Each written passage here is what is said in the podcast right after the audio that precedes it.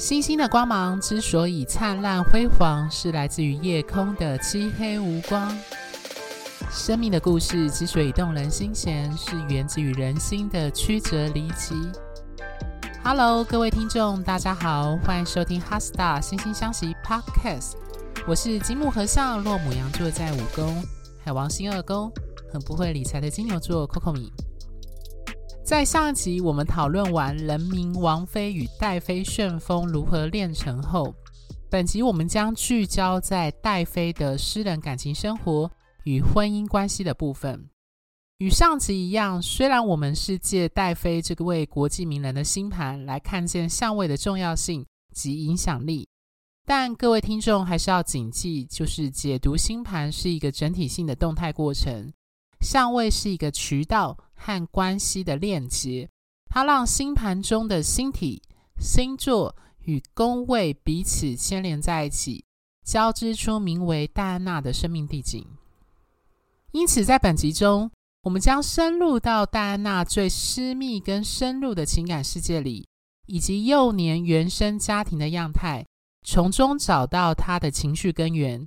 以及这些童年经历与原生家庭的关系，如何显化成他成年后的情感、婚姻与关系的样态？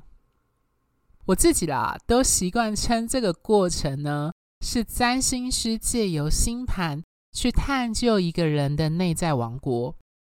相较于显化和向外发光发热的太阳，也就是这个众人看得见其荣耀。而且金碧辉煌的国王，月亮则是悬挂在黑夜中的一盏明灯，它的光芒不若太阳般万万丈光芒，但在黑夜的衬托下呢，就是你可以直视它熠熠生辉的月光，而不像太阳般无法直视。那在工业革命前呢，人类社会的夜晚其实不像今日，就是被人工灯光给照得如此通明。那对古人来说，悬挂在夜空中的月亮可以说是晚上唯一可以依靠的一个对象。毕竟人类的视觉能力并若像其他生物能够在夜晚中自在的行动。那对依靠视觉来行动的人类来说，黑夜一直都与隐藏着未知的危险，进而反映人类自身的脆弱是有关联的。这也是为何，就是讲到月亮时，三星教科书往往会提到下述几个关键字：敏感、易感，还有安全感跟归属感。那加上月光的来源其实是反射自太阳的光芒而来，因此反应跟回应也是月亮的法则。这个法则沿用到个人身上，最具体的标的。便是内在世界的情绪感受。毕竟，所谓的情绪，很多时候是源自于我们对外界的刺激，特别是人际关系而起。那而安全感与归属感呢，则特别跟我们常说的避风港，也就是家，还有根源特别有关。那这也是为何巨蟹座归月亮所守护的缘故。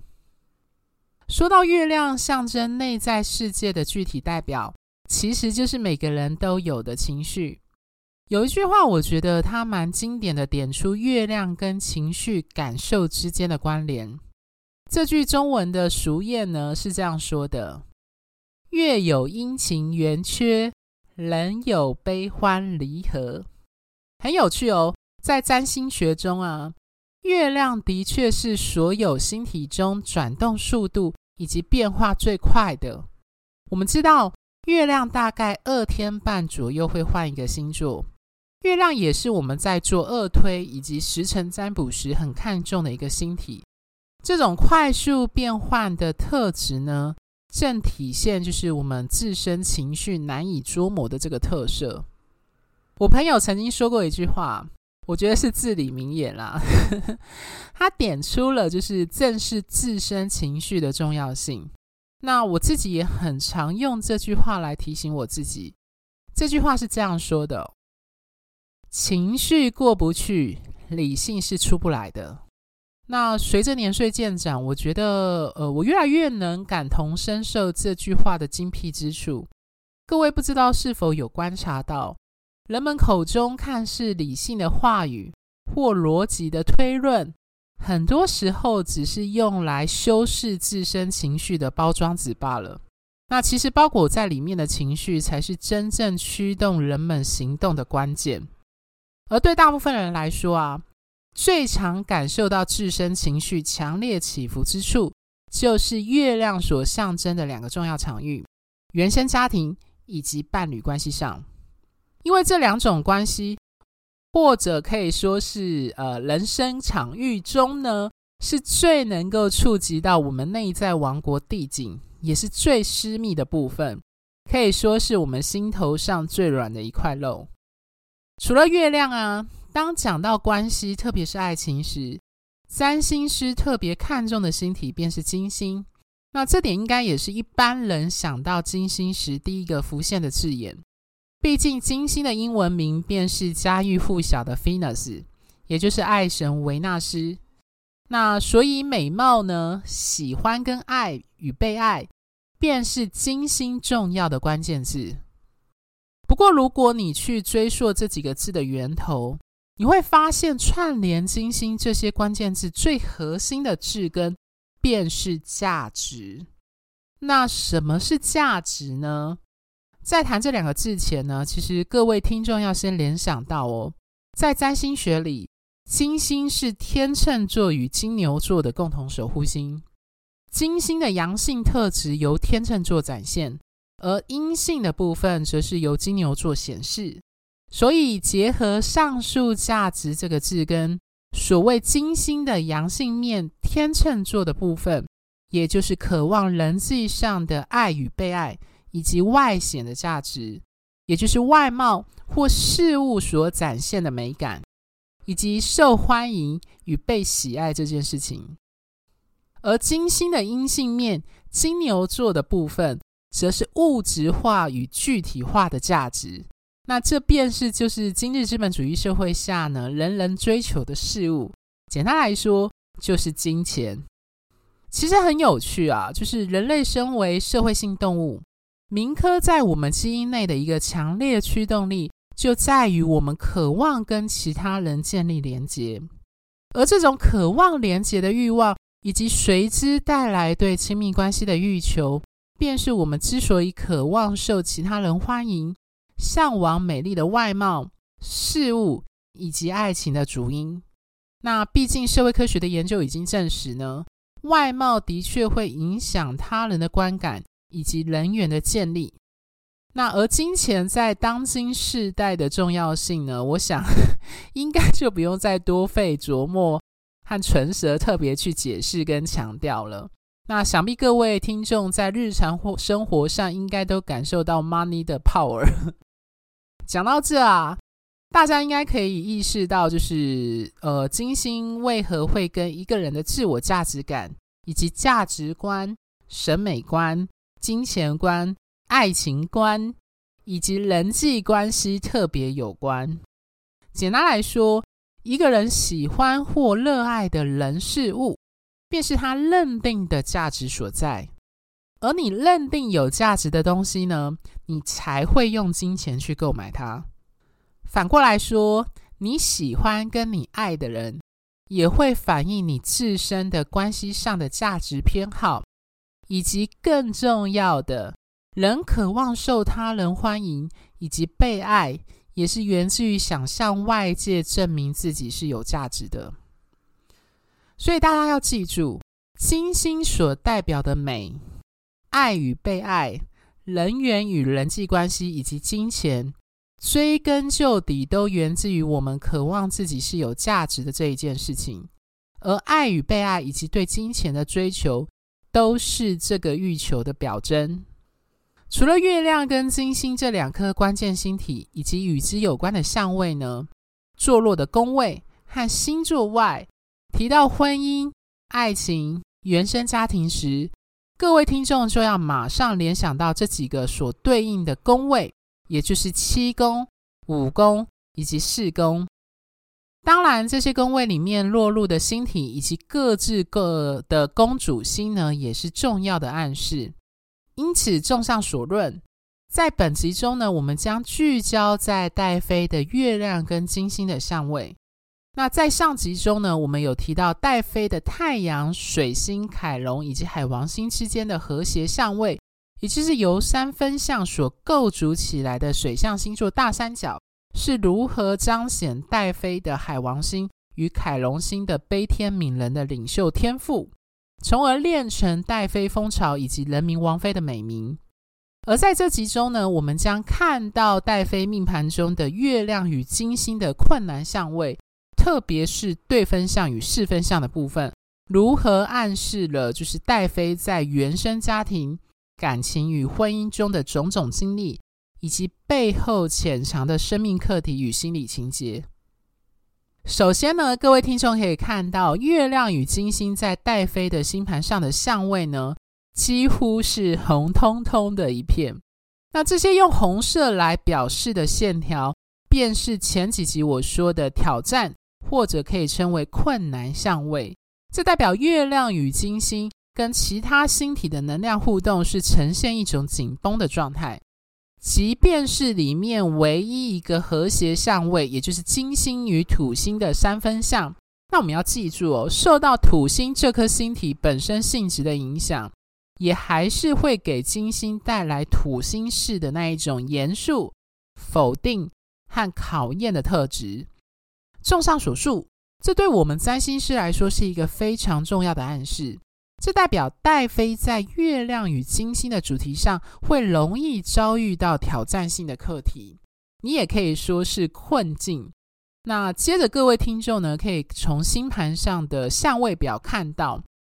带飞有太阳与月亮的一三五度，也就是八分之三相；月亮与金星的四分相，这个相位非常的紧密，因为两颗星体相差不到一度，只有三十八分；以及月亮跟火星的对分相，月亮跟天王星的对分相，这两个相位呢很重要，因为在等等我们讨论戴飞的原生家庭和情绪反应时。会不断的提到他们两个，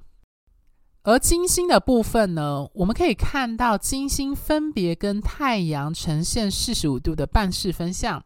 跟火星呈四分相，还有跟天王星呈四分相。在这当中呢，跟火星和天王星的相位特别的重要。我们在讨论到戴妃的爱情与亲密关系时，也会不断的提到这两个相位的影响。讲到这，你会发现上述提的几个相位，特别是主要相位，它在星盘上形成了我们占星师说的 T-square 的直角三角形的图形相位。这个图形相位非常非常的关键，我们在下面的讨论几乎是片刻离不开它，因为它呢串联起戴飞星盘中跟感情与内在情绪世界最重要的两颗星体。以及各自坐落在星盘中的星座和宫位，很明显的，这几个星体是他命盘中星体能量运作最强烈的部分。首先，你会看到呢，金星落金牛座在五宫，也就是俗称的恋爱宫，而且金星落在他阴性的守护，也就是金牛座上面，这是一个很重要的暗示。接着，在月亮的部分呢，你会看到戴妃的月亮落在水瓶座，在二宫，而二宫传统上是金牛座所掌管的。有月亮又跟落金牛座的金星呈现四分相，这是一个我们刚刚说它已经是一个暗示了，所以它再次出现，对我们占星师来说就是一个双重暗示。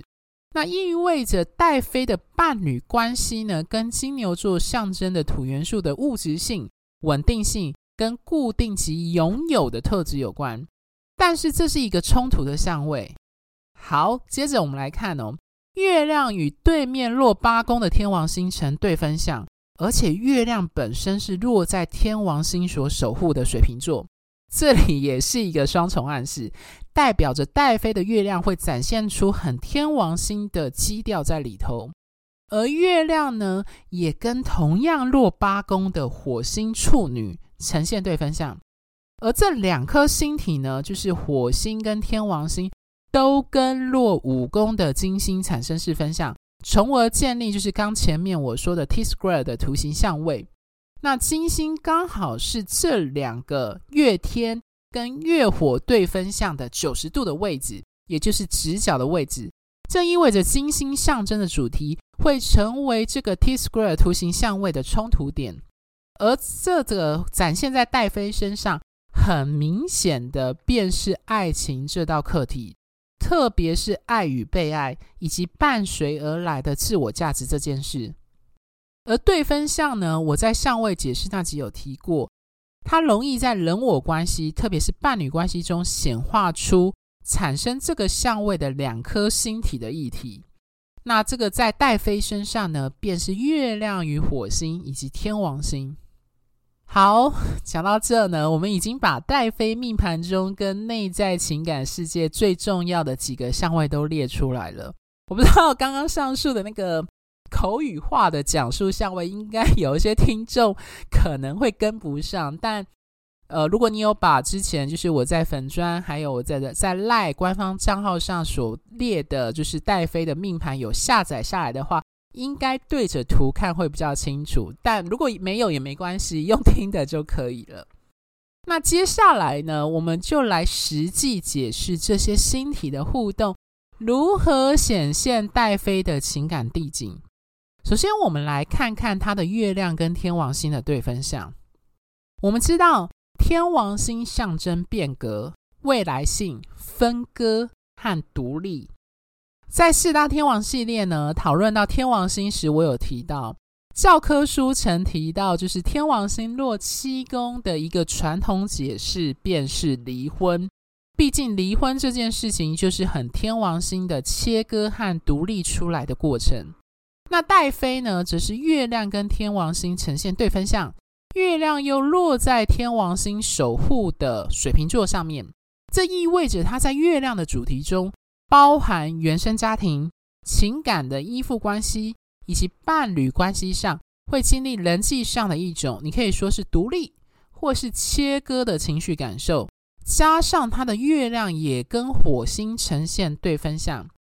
有这个相位的人呢，通常跟家或是家人有着火星式的主题。最常见的就是遇到外来的挑战时，会捍卫家或家人，或者是反过来。家或是家人可能成为他火药库的源头，例如跟家人争执，或是家这个空间里的关系是他的一个敏感点。大家要记住哦，火星的关键字跟争斗、竞争、战争有关。接着，我们可以从《温莎王朝》这部王室纪录片呢，以及与戴妃亲近之人，还有他本人的相关陈述，一窥他原生家庭。和童年是如何呼应了上述这几个相位？戴妃呢，她的双亲的婚姻关系非常的差，主要在于就是他父亲对继承人的渴望，造成了他们父母婚姻的一个庞大的压力。那据他弟弟就查尔斯·斯宾塞所述呢，他说：“对我父母来说，那是一段可怕的时光，这可能是他们离婚的根源。”我认为他们永远都无法克服这件事。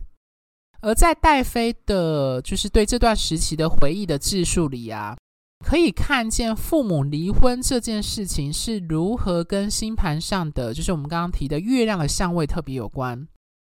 他说呢，小时候他对父母记忆最深刻的印象，便是他们两人永不停歇的争吵声。有没有听到非常火星的展现？以及他母亲拖着行李头也不回地离开他们家的宅邸时，鞋子踩踏在地板上的回荡声响。这个描述非常传神地将月天跟月火对分相的意涵给表现了出来。争吵以及对继承人的渴望是一个非常火星的主题，而他双亲最终离婚以及母亲离开家这件事呢，是非常的月天对分相。我们要知道，月亮在占星学当中，它也是一个母亲的原型的象征。此外呢，月经有相位的人，通常也暗示了当事人本身带有阴性的主题和人格特质。那它也意味着在家族或人生中，女性关系的紧密和重要性。但是要记住，戴安娜王妃的月亮跟金星是四分相，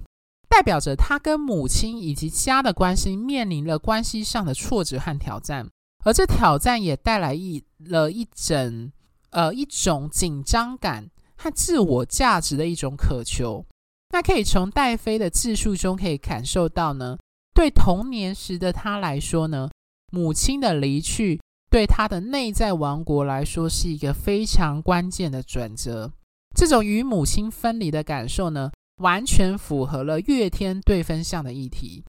此外，他跟继母的关系特别的恶劣，以及他形容就是他继母是一个恶霸，甚至他曾经就是把他继母从楼梯推下楼这件事情，也呼应了就是他的月天、月火以及月经的挑战相位。所以，我们从星盘上可以看到，戴妃的月亮全部呈现挑战相位这件事，以及月天、月火和月金的相位，促成了他对自身童年和原生原生家庭所下的一个总结，非常的不快乐与非常的不稳定。听众要注意哦，这里再次出现天王星的关键字“不稳定”。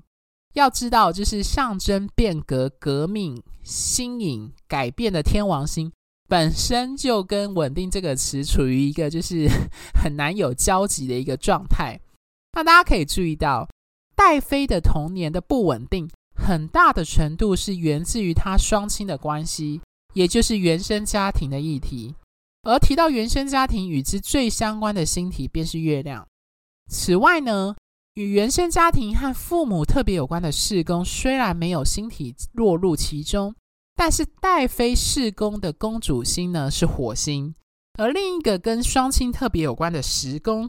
它的宫主星是金星。所以大家有没有注意到，火星跟金星这两颗星体又再次与前面我们提到的星体相位有所牵连和呼应？那讲到这呢，要提醒各位听众呢。月亮的相位不单单只影响他的童年经历以及原生家庭，月亮也关乎伴侣、婚姻以及成年后自己组织家庭后的，就是包含你跟自身子女的关系会有关联。那事实上呢，你也可以从她嫁给查尔斯王子后，她与查尔斯王子的婚姻关系，她加入了这个英国王室大家庭的状况。她为人母后，就是与威廉和哈利王子的关系，以及她离婚后的情感生活中，看到这些星体和相位的影响。例如，她嫁入王室大家庭后的不快乐和受束缚感，以及觉得自己是王室成员的局外人感受，就是很天王星的展现。她因为婚姻关系不和，连带导致跟王室大家长，就是包含伊丽莎白二世女王。还有其他王室成员之间的冲突和疏离感，也很符合月火相位的主题。那他与查尔斯王子的婚姻关系与情感疏离面，以及两人从分居到最终走到离婚，也可以看到天王星的影响在里面。讲完月亮呢，我们来看看他命盘中另一组关键相位：金星跟火星的四分相。以及金星与天王星的四分相，我们知道金星象征价值以及爱与被爱，火星跟战争和竞争有关，而金火相位其中一组关键字便是竞争的爱，也就是我们白话所俗称的，就是三角恋的状况。讲到这呢，各位听众便知道我接下来要邀请出场的演员。便是这个三角恋之一的女主角卡蜜拉，也就是现任的英国王后查尔斯国王第二任的妻子。那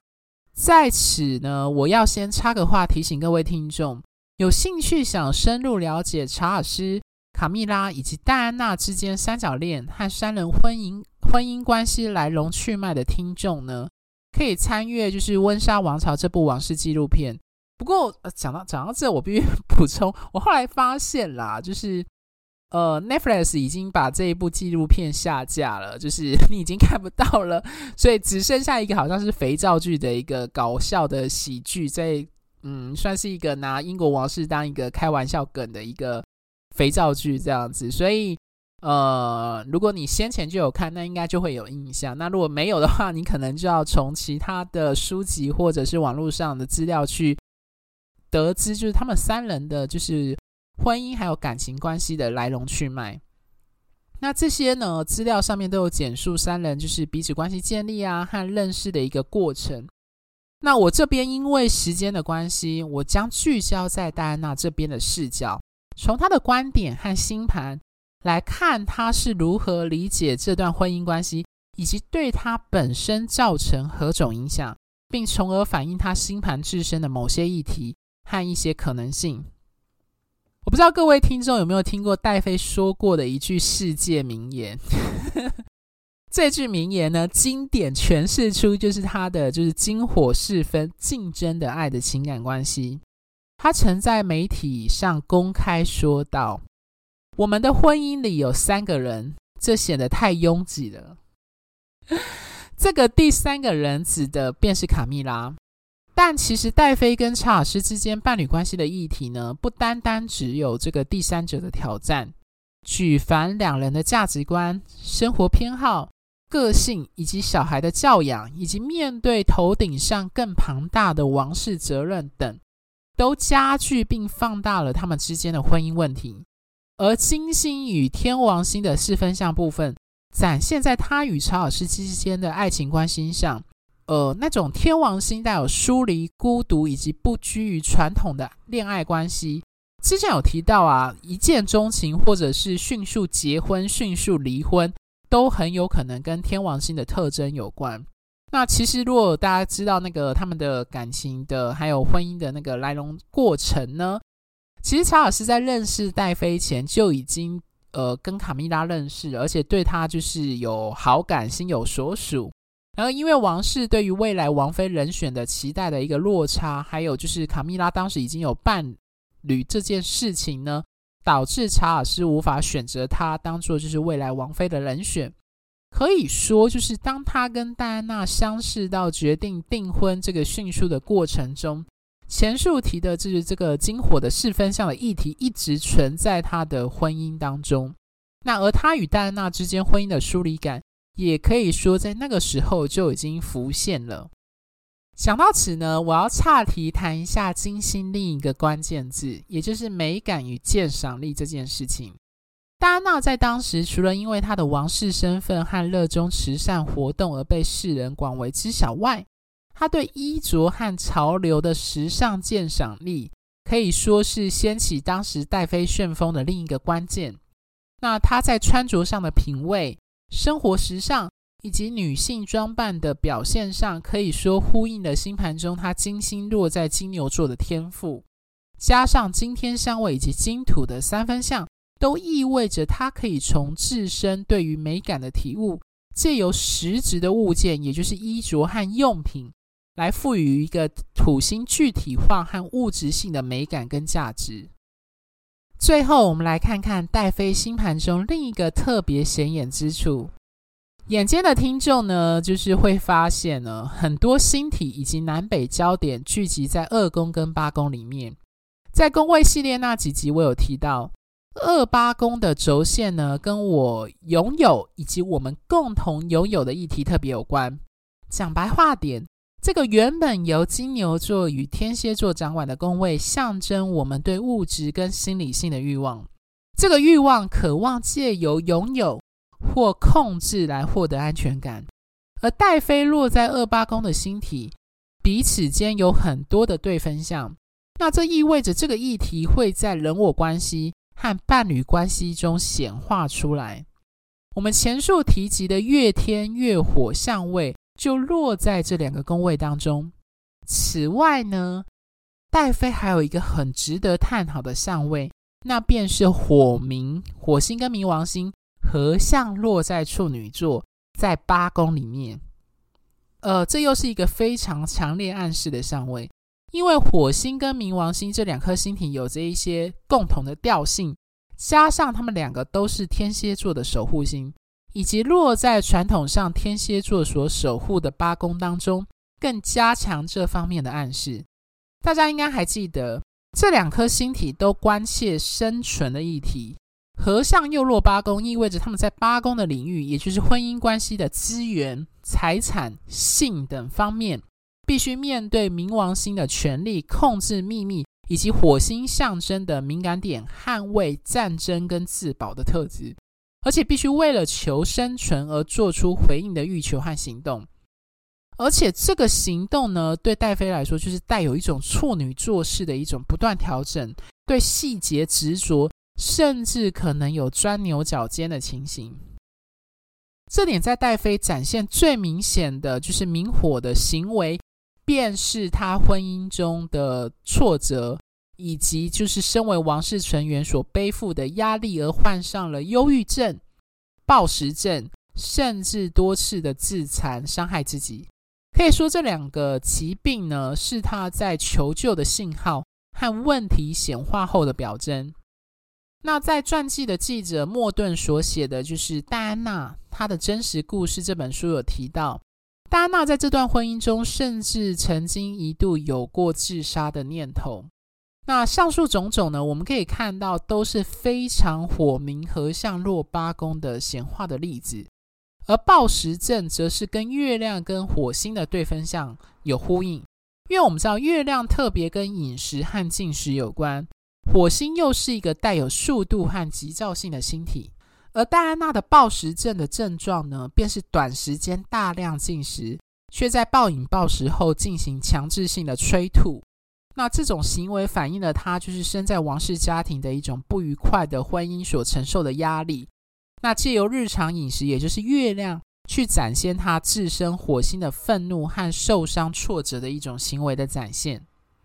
至此呢，我们已经勾勒出就是戴妃星盘中金星、月亮、火星与天王星所形成的 T-square 的图形相位，所对应他的内在王国的情绪与关系地景，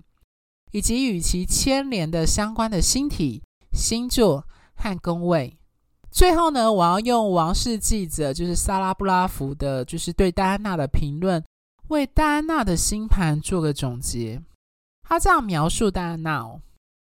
唯一能减轻戴安娜痛苦的东西，便是查尔斯王子的爱。他非常想得到这份爱，但不管他怎么奋力挣扎，查尔斯就是不爱他，最终使他陷入了绝望。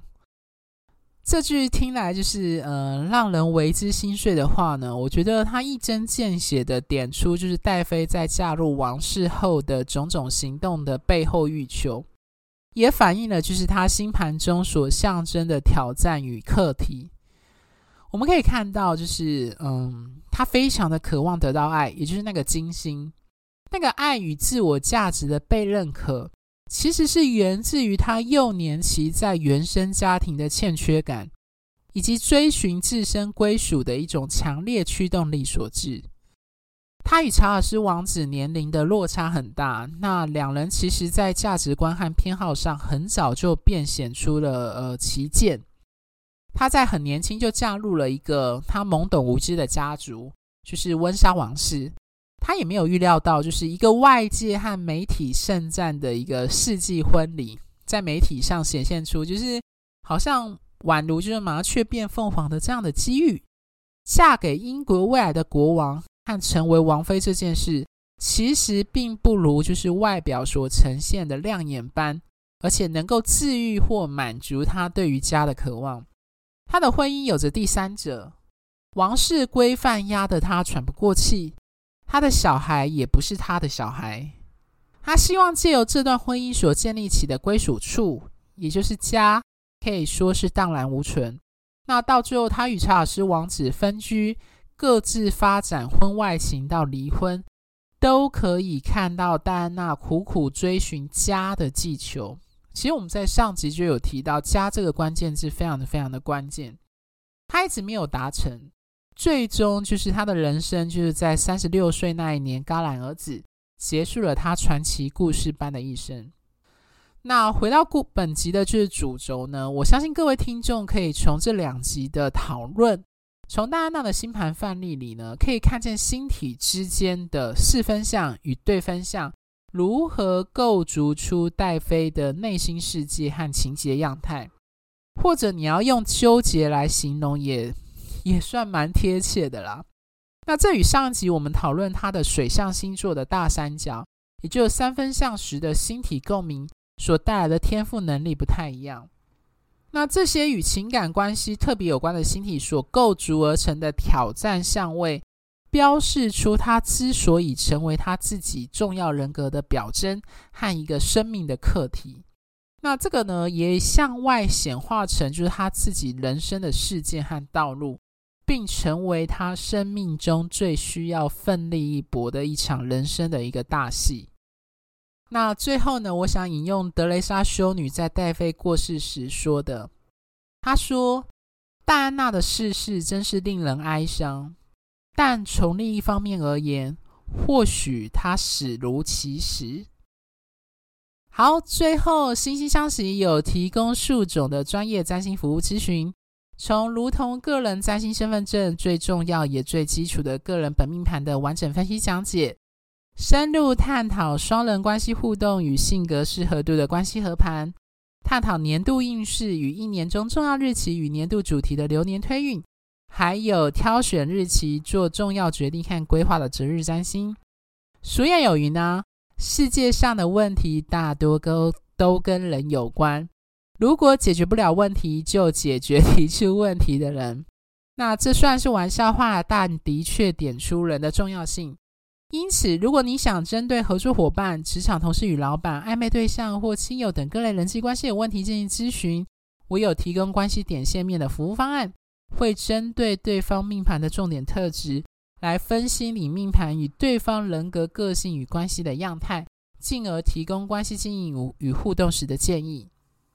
最后，我本身有从事占星相关主题的演讲与主题式教学。如果各位听众的学校、公司或组织单位有需要这类的培训或研习讲座的安排，也欢迎跟我联系。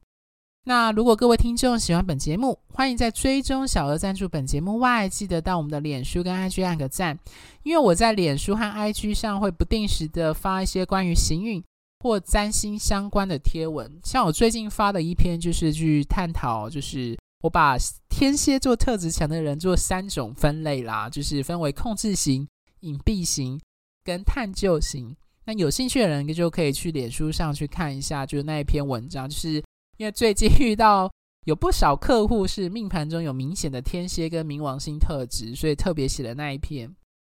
那另外呢，在 You YouTube 上有就是制作相关的占星影片。那我们制作非常相关、精美漂亮的哈斯塔心星相惜的官方网站上呢，也有我之前写的不少专业的占星文章。